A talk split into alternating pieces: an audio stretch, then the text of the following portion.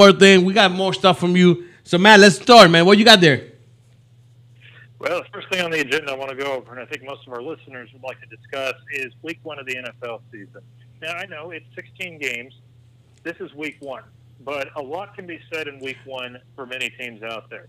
First game I want to go over with you, Miguel, would be the Packers Bears game on Thursday, a little over a week ago. A lot of people thought this was going to be a shootout. Instead, it was just a low scoring game where the Packers won 10 to 3. And the only touchdown of the game came on a, a reception by Jimmy Graham uh, from Aaron Rodgers. And Rodgers finished the game 18 to 30, 203 yards.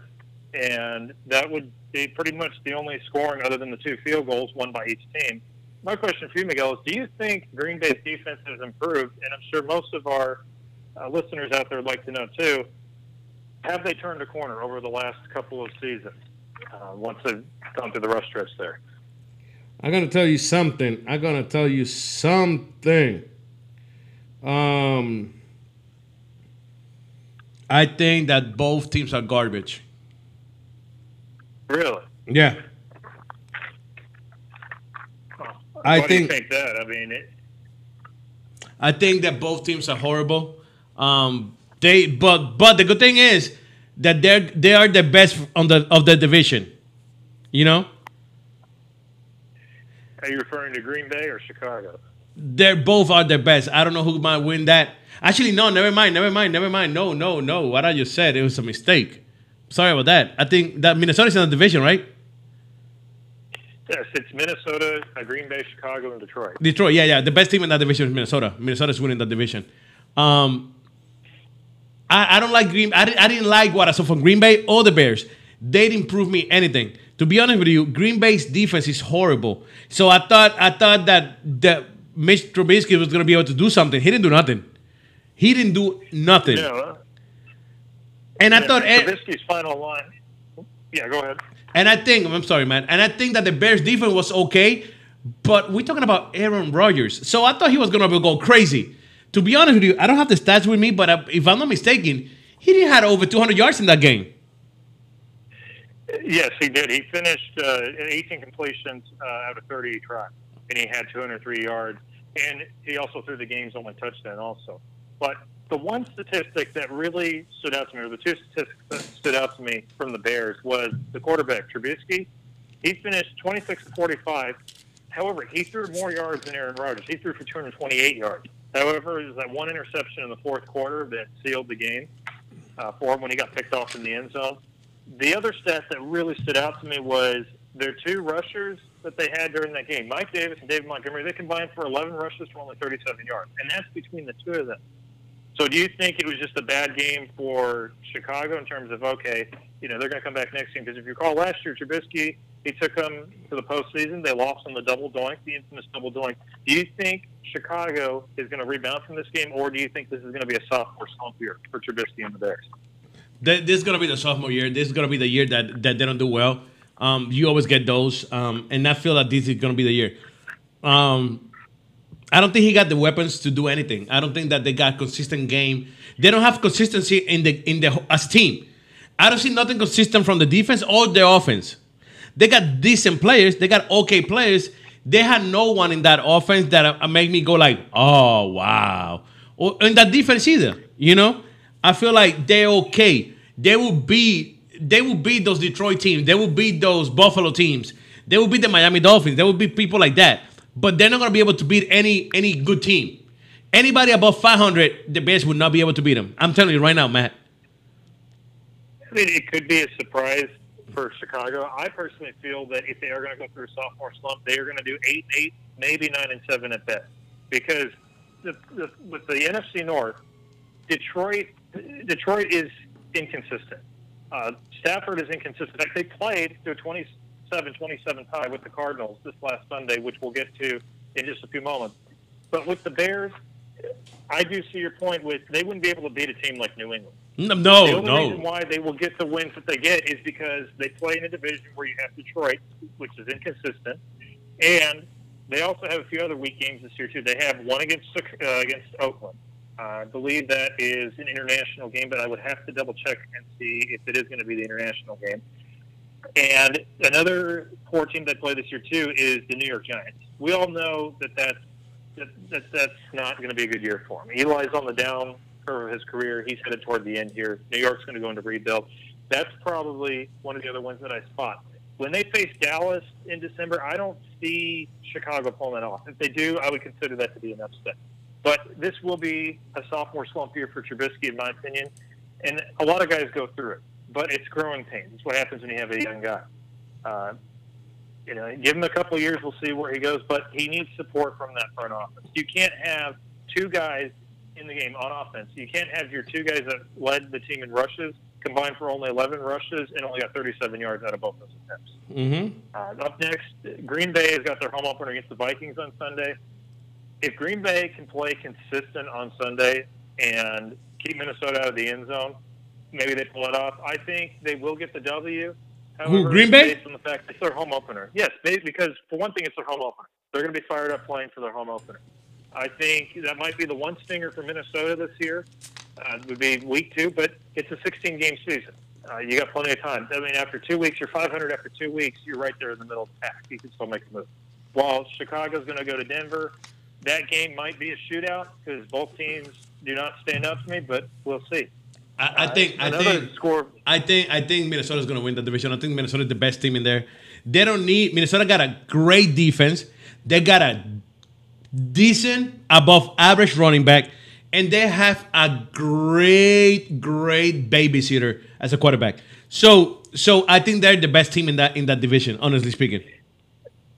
Well, I gotta I gotta play devil's advocate here with you, and it's it has to do with Minnesota. I'm looking at their stats from the last game when they played Atlanta, which this year is going to be a year for Atlanta. It's going to be a testing ground for them and to see if they're if they're still up there or not. Is the one thing that stands out to me is yes, they have a good rusher.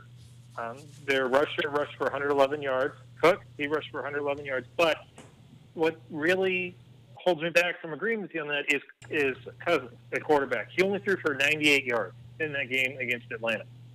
And if you recall Brock Osweiler, he wouldn't throw uh, for many yards when he was with the Texans. And the same thing when you always get on Dak Prescott about is he only throws for so many yards. If Minnesota's really going to get it rolling, then Kirk Cousins is going to have to step up there and throw for 300, 400 yards in a game. I'm not saying there's anything wrong with the running game in terms of relying on your running game, but if they want to take down a team, for example, New England, you're going to have to have a decent uh, offensive uh, passing game. Uh, I, I just I think that Green Bay is going to win only because it's the home opener. They're going to be playing fired up.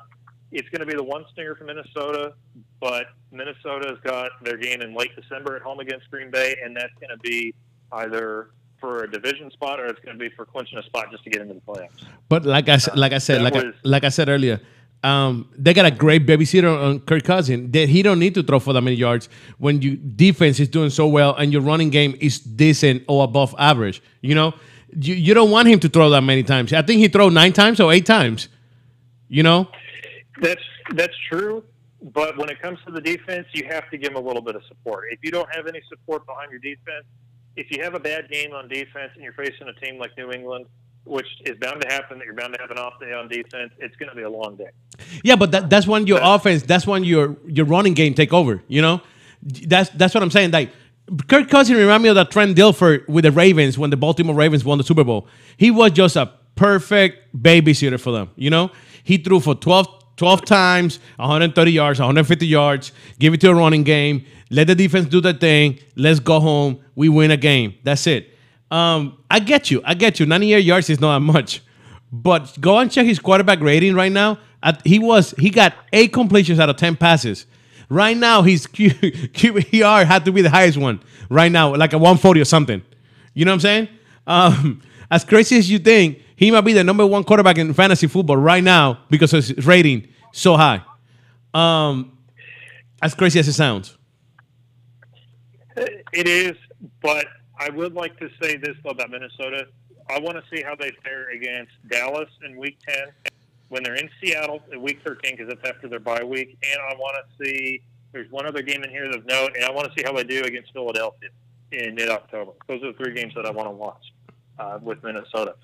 Other teams that I thought would be notes of interest or other scores would be the Titans at the Browns. Titans won in a landslide 43 to 13 over Cleveland. Is it too early to hit the panic button on Baker Mayfield? Now, yes, of course, most of our listeners may recall that in the offseason, they were all hyped up saying, hey, this is our year. We're going to go back into the playoffs for the first time with this franchise since 2002. But I think Baker Mayfield and, uh, and their head coach, uh, Freddie Kitchens, were exposed. I believe they were exposed in this game. Okay, preseason, you're supposed to work all the kinks out, but I feel Cleveland, this is going to be another year that they're going to have to go out there and prove themselves. Do I think the playoffs are a long shot? Maybe right now, yes, but let's see how they play. Uh, Mayfield threw three interceptions in that game. And you can't do that against a team like Tennessee because right now Tennessee is actually the favorite to win the AFC South, considering the fact that Indianapolis with Luck retiring and Jacksonville. Uh, Jacksonville, I think, is going to put up a, a good fight. Uh, I don't think it, it'll be good enough to win the division, but I think they will put up a fight for it. And Houston. Well, remember, I don't, I don't know about that. I don't know about that, man. Jacksonville with Nick, without Nick Foles, without Nick Foles for several weeks, they don't even know when he's coming back. Jacksonville we got no chance with that backup quarterback. They, they had it. Well, they that's right, he hardly, they hardly had a chance with Nick Foles as a quarterback. Now with the backup, not even two percent.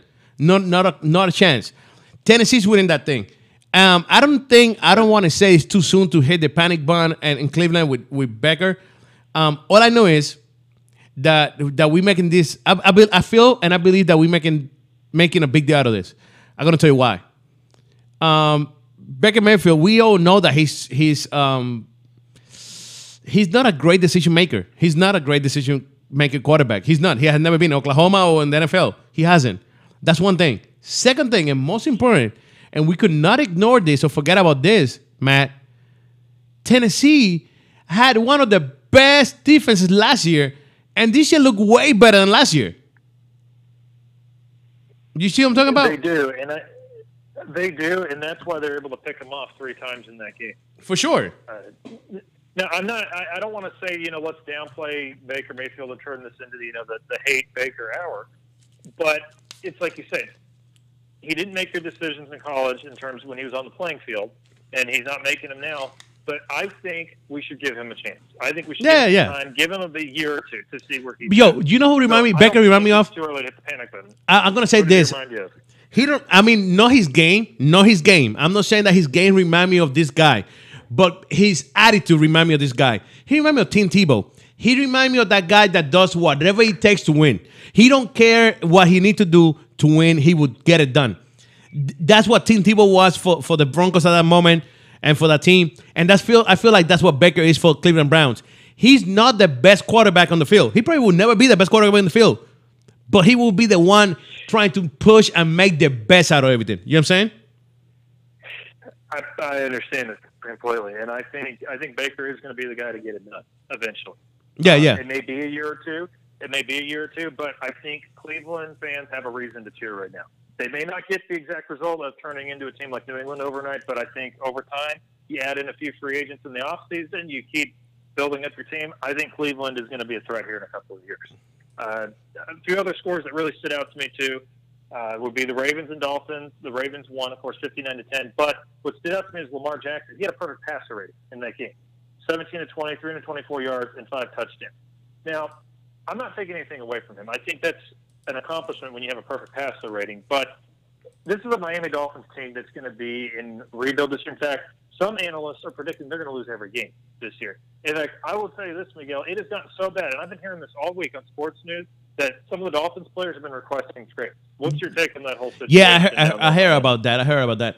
Um, I believe it was like around 12 players that asked for a trade already. Um, I feel bad for Brian Flores, the, the new head coach in Miami. Um, but but I'll be honest with you, when the Miami Dolphins started the season with Ryan Fitzpatrick as your starting quarterback, they telling me already, they letting me know that they are ready to tank this year. You feel me? Yes, and I think the writing was on the wall there. Uh, Miami's trying to find some consistency. They haven't they haven't been to the playoffs since 2016, which wasn't that long ago, but they haven't had a solid year. They since, looking opinion, for a quarterback, and they know that he's not in the he's not out there in free agency or anything. They want a rookie quarterback, so they're gonna tank this year.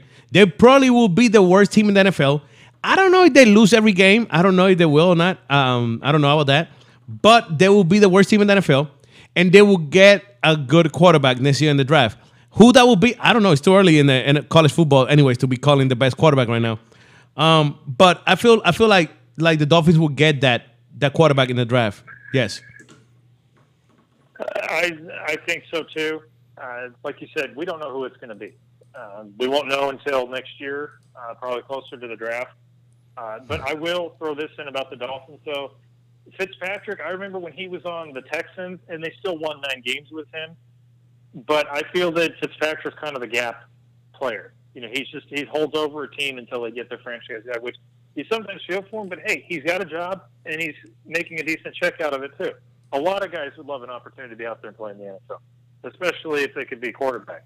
Uh, but uh, moving on from the Ravens and Dolphins, my last uh, score that I really want to go in depth with here with you, Miguel, is the Lions and the Cardinals. The Lions had a 24 to six To lead six, yeah. over Arizona, and Arizona caught them. And this is with a new head coach, a really young quarterback, and they ended in a 27 all tie. Now, this is where I was tying into a few moments ago about how the Lions are inconsistent, especially Stafford can be inconsistent, and especially when games matter. Uh, they lost to the Packers in 14 and 16, the last game of the year, to give the Packers the division. My question to you is, Miguel, do you think the NFL should do away with tie games? Should they revert to a format like college football does, where you get a possession starting at the 25 and you're going in, and then after the third after the second possession, from the third possession on, you have to go for two on a touchdown. Do you think the NFL should get rid of tie games? Yeah, they should. I, I don't like it. I, I really don't like it. I feel like they should let it happen until somebody win the game. Tie games to me is the most. It's the most ridiculous thing I've seen in my in sports. To be honest with you, I don't like it. I don't like it. Let them. Play. I don't care if they play seven overtimes. Somebody's gonna win this game. You know what I mean? Exactly. In baseball, basketball, hockey, there are no ties. Well, hockey did away with them years back, but they keep going until somebody wins. In baseball, you could play 20 innings until somebody wins. In the NBA, you could play seven overtimes until somebody wins. In hockey, you'll have your in the regular season have your one five minute period, and then you go to a shootout. I think the NFL should look at doing away with it, and it's because for one thing, the fans are not showing up to see a tie game. I mean, there's, it's like for what? Almost. If you want to see a tie game, you can go watch another sport that is you know slower or more relaxed. Yeah, Uh, facts, yes, facts, the facts, NFL facts. should do away with the high games. Other scores of note: we, we saw the Cowboys beating the Giants. We knew that was going to happen, 35-17. Patriots beat the Steelers 33 to three, and that was without Antonio Brown. But on a side note, do you think the drama is going to subside from him, or do you think it's just going to keep going on? I mean, eventually the Patriots are not going to take too much of it, and some rumors out there this week too had it to where Antonio Brown he, he orchestrated this whole thing to get out of Oakland and go to New England. He sure did. Do you think that He the drama is going to subside from him? Yeah, well, um, I don't know about that. I don't know about that, but I know he did the whole thing. He planned the whole thing out. As soon as he got traded to Oakland, he didn't want to be in Oakland. Who want to be in Oakland? Who want to be in Oakland? It's a lame duck season. It's a lame duck season. is. For them. They're leaving Oakland after Yes, this year. he didn't want to be there. He don't want to be there. Um, obviously, obvious, clearly, he wanted to be out of Oakland. Um, so they they play it out completely. He was the pain in the butt that that nobody wanted to play with, so he did it on purpose. I had no doubt that he did on purpose. Um. So let's see. I, I don't think he's gonna be the same Antonio Brown. I don't think he will be the Antonio Brown from Pittsburgh, but he will be that difference maker for the New England Patriots. I'll tell you that much. Exactly. And New England has had a, a habit, uh, especially Coach Belichick, he's had a habit of taking these guys and maybe they're cast offs from other teams, or they maybe they don't fit in somewhere, and he gets it to work with the Patriots.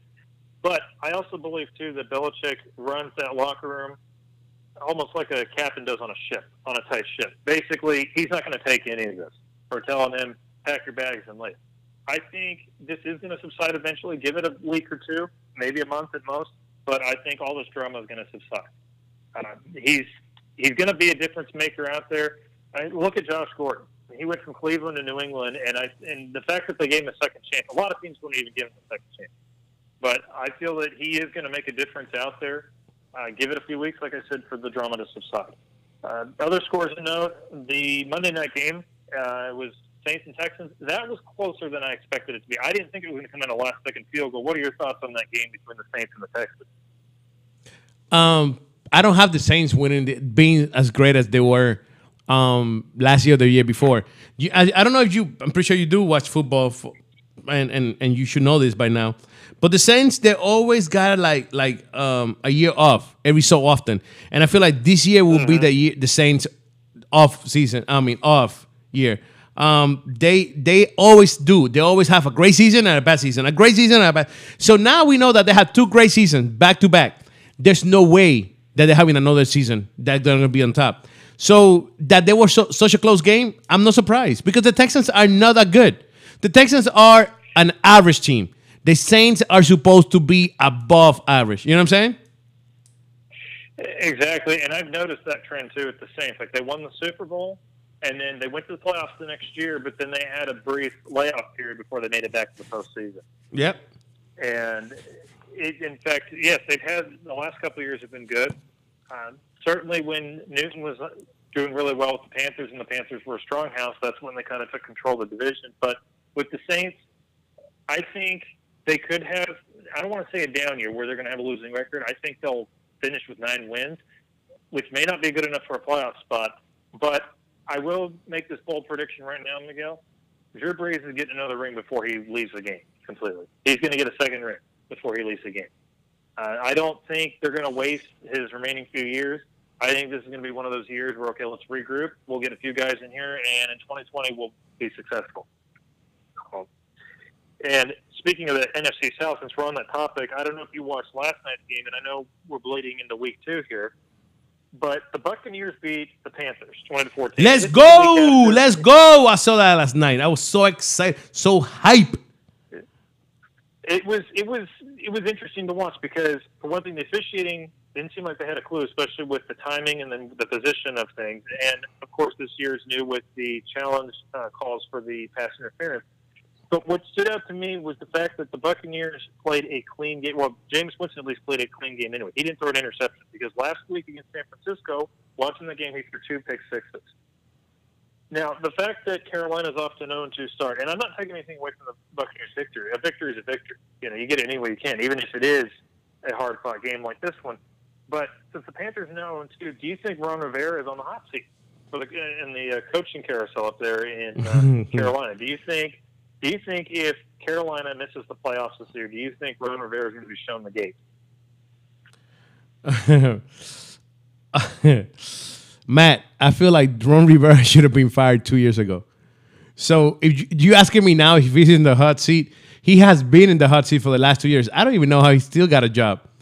Honestly speaking, um, he probably had the most talented quarterback in the NFL right now, in, in, in Cam Newton and he don't even know what to do with him. And and you know who else should be fired? The GM, the the president, everybody in the Panthers organization should be fired by now. All of them. Because they have maybe, maybe, I'm just saying maybe the most talented. I'm saying the best, the most talented one. You know what I'm saying?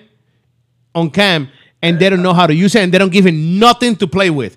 Nothing. I do and here's the thing for Cam Newton is, and, and here's the thing: they were kept out of the end zone last night. They scored on four field goals and a safety, so they kept out of the end zone. Cam Newton threw for 324 yards.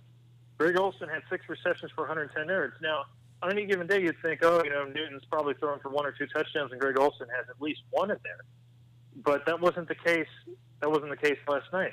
And here's and, and here's my point that I'm going to make here. Ron Rivera is a defensive guy he's his offensive schemes have been a little iffy at times, and I will explain why.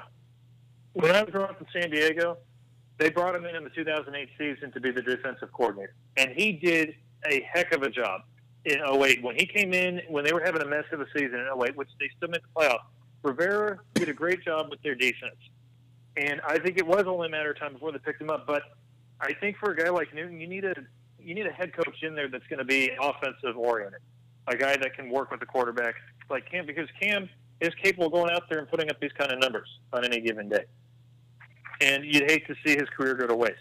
Do I think the Panthers are going to fire him before season's end? Time will only tell. They have they have two road games coming up at Arizona and at Houston. So they're going to play a bad team in week three. They're going to play an average team in week four, and then they're going to be home against Jacksonville, who doesn't have a quarterback at all. And then they're going to be uh, they're going to be in London for the international game against. Tampa Yo, Bay. yo, you you said that they're wasting Cam's career. That's what you said, right? I believe so. Yes, especially since right now, like the last two games, I feel like they could have won the last two games. Could I tell you They something? could pulled it off against Co- Graham. could I tell you something? Yeah. I, I feel like they already wasted his career. I think Cam Newton is done. Really? Why do you make that prediction? Uh, I think he's done. When when I feel like Cam Cam is struggling with his career as much as Andrew Luck struggled with his. You I didn't see Cam's going to walk away from the game then in a few years. he's ti yeah. I give Cam Newton one year, two years max. That's a push for two years. He's tired of fighting and taking and bringing something that is not happening. Cam Newton had shot. He had he had dragged this team on his back for the last what four years, five years. Ever since the Super Bowl appearance, yeah. We're talking about five years of you carrying a whole team on your back. And every year, every time that somebody show up, guess what they do? They trade him, they let him go, or something happen. Right or wrong? Uh, exactly right. In fact, the Panthers are drawing comparisons for me to the Chargers when they were in San Diego, Yes. especially when you had Rivers and LT. Yep. And like I said, you hate to see these guys' careers go to waste. I mean, yes, the Panthers they got to a Super Bowl, albeit they lost the Super Bowl. But in that time frame since they made the Super Bowl, they've only made the playoffs once in the last couple of years. They had a down year in 16. In 17, they made the playoffs, but they lost in the first round. And last year they finished seven and nine. Do I think if Cam stays in the year they'll get it, or at least get back to the playoffs? I'm not confident in that because anytime you get a new head coach, it's a new scheme. There's new play calling, and there's new fundamentals behind the way they want to run the team. So I hate to say this, but I think I just don't see him getting back to the Super Bowl unless they clean out the entire organization and they get aggressive. But I don't see that one happening. Um, you know, because some people just get complacent with being mediocre. They figure, well, we're going to get people in here anyway, and as long as our ticket revenue is up, then we'll be fine. But that's that's just on the crazy end of things right now, Miguel. yeah, I don't. But I don't we're know. gonna go ahead. We're gonna go ahead and move on to MLB, and man, a lot has been happening in baseball recently. I I know that since the last show, which was a couple weeks ago, in the the last time we talked, we were heading into Labor Day weekend, and the wild card race has shaken up since then. In the American League wild card, after last night's scores, you have the A's first in the wild card for the first of the two seeds. Then you have the Rays a half game behind them, but only a half game behind the Rays are the Cleveland Indians. And before I go on to my in-depth analysis about the schedules and who's going to make it, who do you think is going to make it from the American League into the wild card? The wild card. Um, I think I did, but I'm gonna tell you. I, let me look again. I think it's Oakland and I think I had Oakland and Tampa. That's what I had. Mm-hmm. That's what I had. I don't have. Um, I don't have the the Cleveland England Indians making it. Well, Cleveland's put up a bit of a fight. Uh, their next five games, though, uh, and I'm just looking at the next five games. I don't want to go too far down there, but the next five games, Oakland is at the Rangers, which the Rangers just took two out of three from the Rays. So the Rangers are probably feel, feeling pretty good about themselves right now. But the Rangers are not, obviously, they're not going to go to the playoffs. But Oakland, if you saw what they did against Houston this week, Houston beat them 15 to nothing on Monday night. But then Oakland turned around and repaid the favor and beat them 21 to 7. And then the last couple of games were close pitching games. I think Oakland has the edge in that series against the Rangers because they have they've got better pitching than the Rangers did. And then after that, the A's go back home to play the Kansas City Royals, who we know are in clear rebuild right now. So the A's have a pretty soft schedule. The Indians, on the other hand, I think have a little bit of a tougher schedule. They are home against Minnesota this weekend for three, and then they're home against Detroit, who's already lost 100 games. Now, the Rays are an interesting story. They're going to be out in Los Angeles for about a week. They're going to play the Angels first, and they're going to uh, the Dodgers next. Do I think there's going to be a game 163 this year, Miguel? I honestly believe there's going to be a game 163 for the American League wildcard, and I'm going to go on a limb too for the National League wildcard. I believe there's going to be a game 163 for teams just to get into the wild card game, just to play in that play-in game to get onto the uh, league division series. I think, and here's and here's the scenario, Miguel. I think I think Tampa and Cleveland are going to finish tied at the end of the year. But here's the catch: that game 163 is going to be played in Tampa on that Monday, that Monday afternoon. The winner of that game then has to fly all the way to Oakland, California, and play Tuesday night. Do you think? Do you think the A's have the edge out of all three teams right now? Of course. Of course they do. Um, of And course they, they do. They control their own destiny too. Yeah. Um, I- like I said, I got Tampa and Oakland going uh, getting the wild card. I got Cleveland out. Um, the National League. Um, whoo, who's winning the Central? San Luis is winning the Central, right? They are right now. In fact, I'm going to pull up the standings here, but I do know this about the Central. No, they won. They won. They're, they're ready. They, they got the Central. They, they're four games ahead. And how many games is left? It's not many games left. No, there's not. There's maybe a couple more weeks left. And let's see here. St. Louis, they're four games up on Milwaukee and Chicago, and Chicago still has to play St. Louis twice.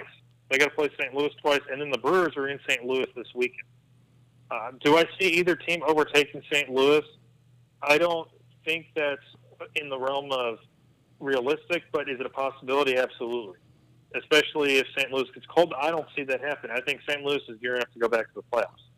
Uh, but they're not the same team as their World Series team back in 2011 and the playoff games from 12 and 13. But I, this is St. Louis's division.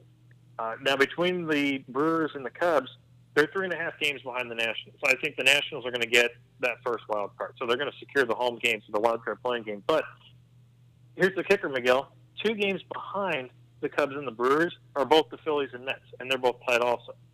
And here's who I have over the next five: the Nationals. They got a, they have a tougher schedule, in my opinion, out of all those teams. They got to play three games at home against Atlanta, then they're at the Cardinals.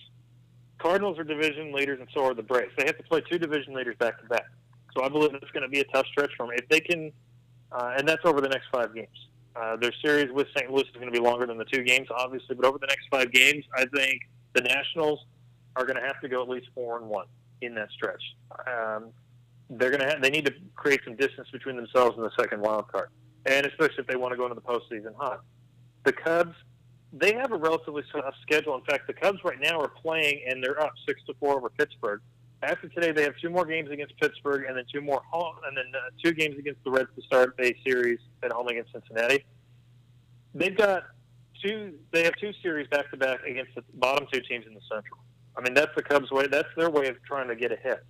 Because you have the Brewers that they're going to be in St. Louis this weekend, and then they start a series with San Diego this next week. So Brewers, they got a tough series with the Cardinals, but after that, then they got a, a, uh series with San Diego. I'm not saying it's going to be an easy set for them, but you know, San Diego's been known for being a stunner toward the end of the year, just when you least expect it. The Phillies, they have a really tough schedule too. Um, they have two home games against the Red Sox. Do I think the Red Sox are going? No, they're going to miss the playoffs. They fired their general manager, um, which we'll get to after we're done with the wild card. Uh, with the wild card standings, after the Red Sox, they're home against the Braves for three, the division leader. That's going to be another tough one. The Mets, on the other hand, they've got three against the Dodgers this weekend, but then they go to Colorado to play that. Dodgers series is going to be tough, uh, but once they get to Colorado, they can take advantage of the mile high skies and the thin air up there. Now, I want to wheel back around to the Red Sox situation. Remember last year, Miguel? They won 108 games and they went all the way to the World Series. They fired their general manager uh, not too long ago, in fact, earlier this month. Were you shocked when you heard that news that they fired the general manager From the um, that's from the Boston, right? from the Red Sox? Yeah, yeah, yeah. Um, no, I'm not. Really? Yeah. And why is that? Um, he didn't do nothing. He didn't do a thing in the offseason. He just let go other players. And I get it. I get it. He didn't want to pay them because they were asking for too much money. I get that. I respect that and I do understand that. But guess what happened, Matt? When you're working in a warehouse and and and you got an employee that drives the truck and you got one that load the truck, right? Mm-hmm. and the one that load the truck quit on you or, or leave the company or leave the whatever, right? Now you don't have nobody to load the truck, but you still got the driver, right? Exactly. You need to find somebody to load the truck, and that way the driver could take off, ain't it? That's exactly what this GM did. To find somebody in there. He didn't find anybody to replace no one. He lost all his relievers. All his relievers left. All of them. And guess what he did? Uh, nothing. I think the big killer out of that was losing Kim- Kimbrel to the Cubs because that was a big piece of the back end of the bullpen there. They don't have anybody in there that can really lock it down. They've been shaky at times this year. Matt, Matt, not even Campbell. Forget about Campbell. He was asking for too much money. But I get it. It's true. But J- Kelly, Kelly left. Campbell left. The other guy, I forgot his name at this moment, left. They lost three relievers and a closer the same off season. I'm not talking about three relievers that came once in a while. No, no, no, no, no. These people was key players on the playoff. You know what I'm saying? Mm-hmm. And you lost Yeah. all of them, and you didn't get no one back for, to cover the spots. So guess what happened, bro? That's your fault. That the team didn't make the playoff this year is on you. You know what I'm saying? Because the coach and the players can do that much if they don't have the relievers that they had the year before. I can see your point there, Miguel, and I'm going to throw this in there too. Um, it's also been thrown out there too that he left their farm system kind of bare, also For trades. For trades. for the 2018. But but here's but here's the thing with that though. I don't know if you recall when the Astros did their in it to win it for the 05 season when they made it to the World Series and won. But what was the one thing that they did? They left their farm system bare. Do I think Boston's going to pull off what the Astros did and they start tanking, they start losing 100 games? No, because they're a big market, but I just don't think I just think Boston's going to be in an undesirable position for quite a few years. They still have they have big contracts that they got to pay for, especially David Price. They have his contract. Uh, they've got a few other guys on there that they have they, they owe them too much. And no other team's going to want to pick up that salary or put themselves in an undesirable situation. So Boston, do I think they're going to make it back next year? No, I think next year they'll probably be a 500 team. So that's that's my two cents on the Boston Red Sox right now. Um, as for other teams in the league right now, right now we're on a 100 game winner watch because, as, as most of our listeners recall, that a few years ago MLB changed it to where whoever has the best record at the end of the season, if they make it all the way to the World Series, they get to host the um, the four games in the World Series instead of having to play on the road. Compared to the old rules, when you won the All Star game, the league that won that league's team made it to, uh, as a home field advantage team. The 100 game winners watch me. I know you're going to hate this. The Yankees are 97 and 51. I think they're going to reach their 100th win by Wednesday Son against the Angels. They got home game. They're going to Toronto for three, and they're going to be home against the Angels for three. I think they're going to get it Wednesday against the Angels. I have the Yankees finishing. I have the Yankees finishing with 105 wins. The Astros, they have 95 wins right now. They're going to Kansas City for three games, and then they're home for two against the Rangers, and they have a set against the Angels. I think the Astros are going to get to 100 by the time uh, the Angels go into Houston on Friday, September 20th. And lastly is the Dodgers. They're projected to get it. I'd say they're projected to get it by Sunday, September 22nd. What's your take on those records with those teams finishing the way that they are, and who do you think is going to have home field in, out of those three teams? Who do you think is going to get home field all the way? Oh, American American League, American League, and it's gonna be the Yankees. Sad enough, but I think they're gonna lose in the second round. You think they're going to lose in the ALCS? Yeah, And they're who do you- who do you think they'll lose to? Houston. To Houston? Yeah. Do you think the Astros have a better edge in terms of pitching? Now, I know Verlander and Cole. You get your solid one and two. And, hey, Verlander threw his third career no hitter Labor Day weekend in Toronto. That was huge. And I, Yeah, yeah. And, and here's the kicker with it: the guy that gave them the lead was from Canada. Wow. He's from Montreal. And I think that was incredible. And baseball has a funny way of playing out. But here's the thing, and here's another ironic twist to it too. The guy that gave up the home run in the ninth inning of that no hitter was Ken Giles. And guess who he played for before Toronto? Houston. So I thought it was only fitting that if they were going to score any runs, it came off of a guy that they kind of had issues with being in their clubhouse. But with the Astros and Yankees, and I'm going to say this, Miguel, I think it would be great to see a Yankees and Astros ALCS, but the Astros pitching outside of Verlander and Cole has me a little concerned. Greinke has been hit and miss. Wade Miley, who knows what has happened to him? In his last two starts, he's only gotten one out in the process of giving up 12 runs. And do you think that's a call for concern to where the Astros should have done more in terms of pitching? Maybe, maybe not. It's just a long season. They're tired. If I'm if I'm the if I'm the coach, I'll be honest with you. We're already in. I would I would start sitting down these pitchers a little bit like shorter. You know what I'm saying? Give him four innings, five innings, put him out, let him rest. Um, I wouldn't give him the the six, seven innings thing. They're already in. Who cares if I win 100 games? The Yankees are gonna get home field advantage anyways, even though they're gonna lose to, to them. Um, in my opinion. But I, I, it's a long season, bro, and the Astros been playing these pitches. Remember, the Astros the only team, and this whole thing from the American League, the, the whole thing that make it go into the playoff, the Astros are the only one that these players have been playing over 120 games for the last three years. You know what I'm saying? So they've been consistent with being out there on the playing field. Yeah. They know about the grind and the stretch. I agree Facts. with you on that. However, I still think, and yes, I understand. Yes, they're going to win 100. Um, they'll get it in front of their home crowd, hopefully, depending on how the series goes this weekend in Kansas City and then the two games against the Rangers.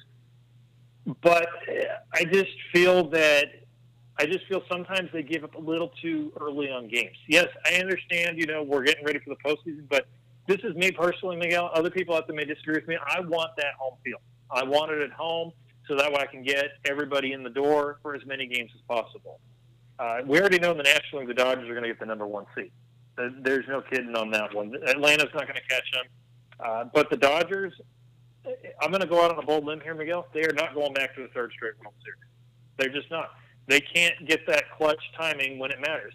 Yeah, the last two years, oh, well, Matt, they made it to the World Series. Okay, but keep in mind, in the World Series in 2017 against the Astros, they had a lead in Game Two, and the Astros came back and they won that game. In Game Five, they were up four nothing with Kershaw on the mound, and he gave it right back to them. And then, of course, they went to that 10 inning game in Game Five and won 13 to 12. I don't think the Dodgers have the ability to close the door because any other team, you're at four nothing on your opponent in the World Series in Game Five in their stadium. You're going to come back home with a three games to do to advantage, with Game Six at home and a potential for Game Seven at home. You need to slam that door shut so they don't kick it in. I just don't think the Dodgers are going to go back to the World Series for a third straight year. And as you said with Dave Roberts, who knows what's going to happen with him? I think if the Dodgers are knocked out in the first round, he's going to be on the hot seat. I'm not talking just like oh, it's getting a little warm. I'm talking it's going to be red hot for next year. Uh, on, a, on the last note about baseball, though, Miguel, I had something else to bring up to you too. And this is my section. I always write it up at the beginning of the year, but also I thought I would give it to you now. Managers to be fired, and I'll list the four managers that I think could potentially be given the pink slip uh, on uh, Monday, the day after the season's over. Joe Maddon of the Cubs. The Cubs have been inconsistent this year. They've had issues, and they were caught in the wild card race by Milwaukee. Do you think Joe Maddon is going to be shown the door? No, You- You don't think he is? no. And why is that? He's an experienced coach. He he makes players better. He he. How many years he was in Tampa that he struggled? He was good for like you know this. He was really good that he struggled. That he was really good that he struggled. He was in Tampa at least for eight years. You know what I'm saying? Yes. And Um, the thing is with the with the Cubs, though, I know they've had inconsistencies. Uh, I just think I just think he's he's at the mercy of management right now. I know Chicago's another place that you know they want to win and stuff. Does he get fired? You really hope a guy like him doesn't, because I think if he gets fired, that's going to be the wrong move for the Cubs. Because who else are you going to replace him with? Yeah, nobody out there. I mean, he exactly he's a, he's able to connect with the players, and that's what made him so good here in Tampa. He took a young team. He and the front office saw the vision for the team here in Tampa. Now, right off the bat, yes, it was rough, but if you don't believe in that vision of a five year, you have to look at it from a five year perspective. Basically, you can't just look at it from one or two year window. You have to look at it from the broader picture. If the Cubs fire man, they're, may as well hit reset on the franchise. You have too many talented guys on that team to get rid of an experienced manager like Maddon. And this was this was the Cubs team that they were down three games to one in the 2016 World Series with their backs against the wall, and they came back and won. Yeah. Maddon is a great guy. He's got great chemistry. They get rid of him, then the Cubs are going to be doomed for a while, in my opinion. Facts. The second guy I have on my list here is Scott Servais of the Seattle Mariners. The Mariners, right off the bat, when he took over in 16, they took the playoff chase to the last week of the season, and then in 17 and 18, they've been a little bit not they've been a little bit more inconsistent. But do you think, in the case of the Mariners, do you think this is the fault of their GM, Dipoto? No, no. The, uh, everybody in Seattle should be fired. The GM, the coach, the president, the owner, the city, Everybody in Seattle should be fired. Yeah. From Seattle. Yeah. And do you think? And do you think about Seattle? Yes, King Felix. He's pitched his whole career, never even been to the postseason. They have Kyle Seager, and he's one of the game's better hitters. Do you think they should have traded him to another franchise where he would have had a chance to win? They should have, but they already traded some of the best players, and, and they don't want to lose all of them either.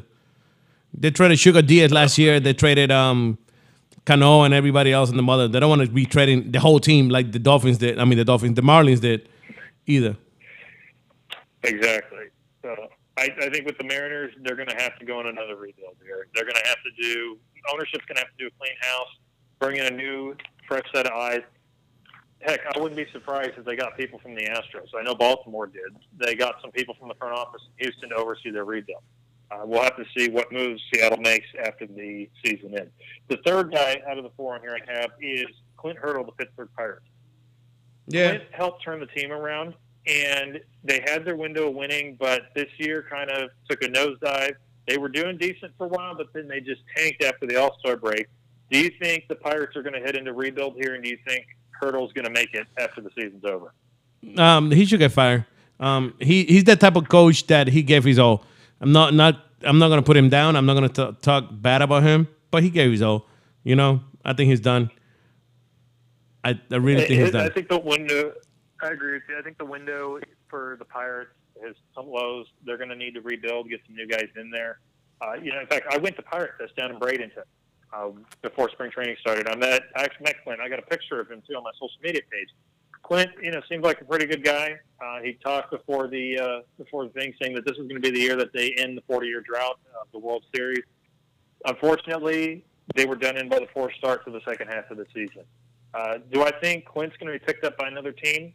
Absolutely. I think he'll be picked up somewhere else. I think he'll be picked up by a team that they're that they have a five to ten year vision, uh, just like what he did with the Pirates. He took over in 2011. His first couple of years were tough, but uh, 13 through 15 they had some good teams.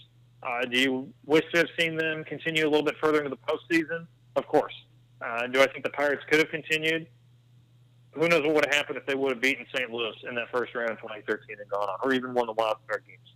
But Hurdle's not going to be without a job for long. He's going to be picked up by another team that's you know got a bright future, and they're looking to go somewhere uh, within five to ten years. The last guy on the list, and some some of our listeners may turn their heads on this. I listed Gabe Kapler of the Philadelphia Phillies. We know the Northeast is a tough market to compete. Do you think with the Phillies, with their talent-loaded team, and then of course their pitching took a hit, Arrieta's done for the year, and plus the tough market, do you think Gabe Kapler lasts through this second year? Yeah, yeah. There's no, he no, there's no way that he's gonna get fired. Um, it happened. Look at Boone last year. So if, if it would have been the same thing, Boone should have been fired last year. You know what I mean?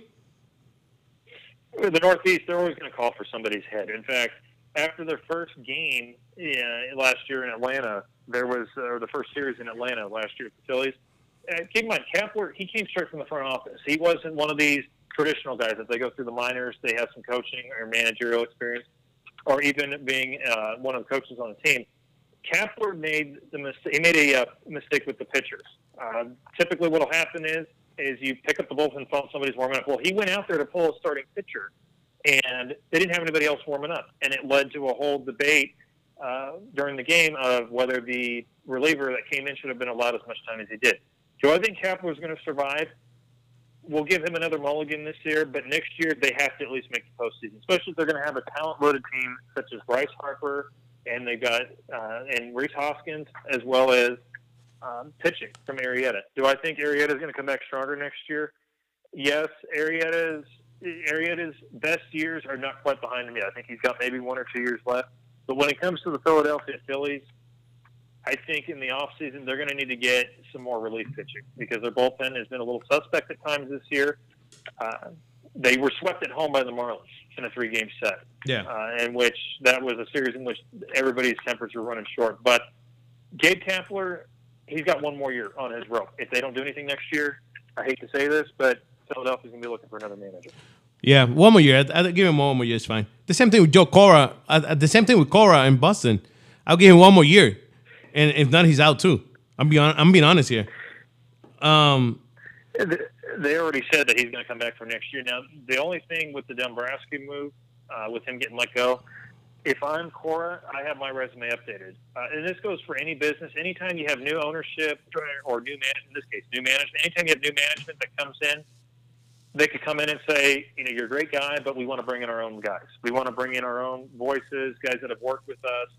Uh, but then again, we'll see what happens next year. If the Red Sox can turn around, if they're going to be better than a 500 team and turn it around, I think Cora is going to stay there. But like I said, they have a they have new they're going to have a new GM come in. Um, if they decide to bring in a new GM, right now they've got a quartet of front office people running the running the organization. With the new GM, though, I would like to see him give Cora a chance, but it's it's true in any business. You get new management or a new boss, they can bring in their own players. For sure, people. for sure. So. so let's see what happens. Let's see what happens. But hey, Matt, that's all we got for today. Sad enough, this hour goes so quick, isn't it? It does. In fact, one more note, Miguel, about the uh, FIBA basketball. It's going to be Argentina and Spain in the yep. World Cup title in Beijing. Who do you got winning that? Uh, Argentina. Argentina, and why do you have Argentina winning that? Um, I feel like they're both great teams. They're both great teams, but I feel like Argentina is so well. Um, they they so well put together, and they're so used to each other. Spain, a great team, but they have some they have some people that have left the team. They got some new people in there. Um, they made it to the final, but still, Argentina been playing together for the last 12 years. Do you understand what is playing together for 12 years? I mean, that's that's more than a decade. And by then, you've got good chemistry. You've known each other for a while. And the, and the thing is, with any team, if you notice that, especially with a team like the Astros, I know they haven't all been together for 12 years, but you take a team, you put them together for so long, and they find success and they and they find ways to win. You got guys that are showing up just because they want to be around the team. Yeah. And I, I and I'm going to side with you in that I see Argentina pulling this thing out. Yeah, I got Argentina winning the whole thing. Um, let's see what happens. But hey, that's all we got this week. But we're coming back next week, next Friday. We are back next Friday. Don't forget, don't miss it. Sports Zone. I got Matt. This Matt. It's Miguel. I'm out of here. Matt, to you. I, I, I, think I see you tomorrow, right? Yes, I'll be making the journey out to Orlando tomorrow. So I see you tomorrow, sir. Don't forget, this is Radio NT Sports Zone, Friday at 5 p.m. Don't miss it. Let's go.